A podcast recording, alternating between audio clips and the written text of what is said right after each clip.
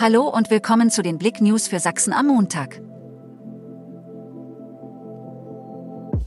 Fahrlässige Gartenarbeiten sorgen für Großeinsatz der Feuerwehr. Am späten Sonntagnachmittag kam es zu einem Großeinsatz für die Feuerwehren um Ebersbach. Der 52-jährige Bewohner eines Wohnhauses wollte das Grundstück pflegen und hatte dazu Unkraut mit einem Gasbrenner abgeflemmt.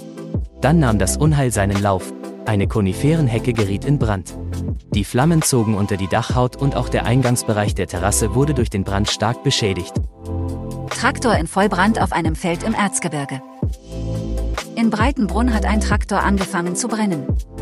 Zahlreiche Feuerwehren kamen dabei zum Einsatz, da eine Verbreitungsgefahr aufgrund der Trockenheit auf dem abgeernteten Feld bestand.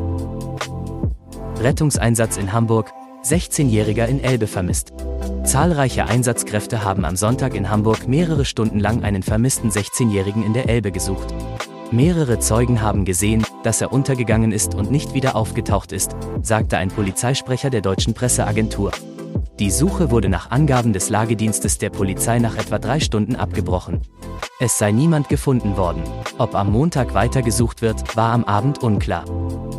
Polizeieinsatz eskaliert, 50-Jähriger verletzt durch Schuss aus Dienstwaffe.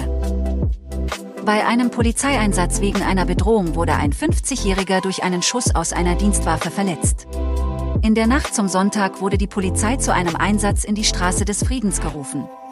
Eine 48-Jährige wurde dort von ihrem 50-jährigen, deutschen Lebensgefährten bedroht.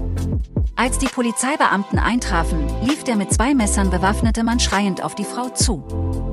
Er reagierte nicht, als die Beamten ihn erst aufforderten, die Messer wegzulegen und anschließend den Gebrauch der Schusswaffe androhten. Ein 25-jähriger, deutscher Polizeibeamter gab schließlich einen Schuss aus der Dienstwaffe ab, um die Gefahr von der Frau abzuwenden.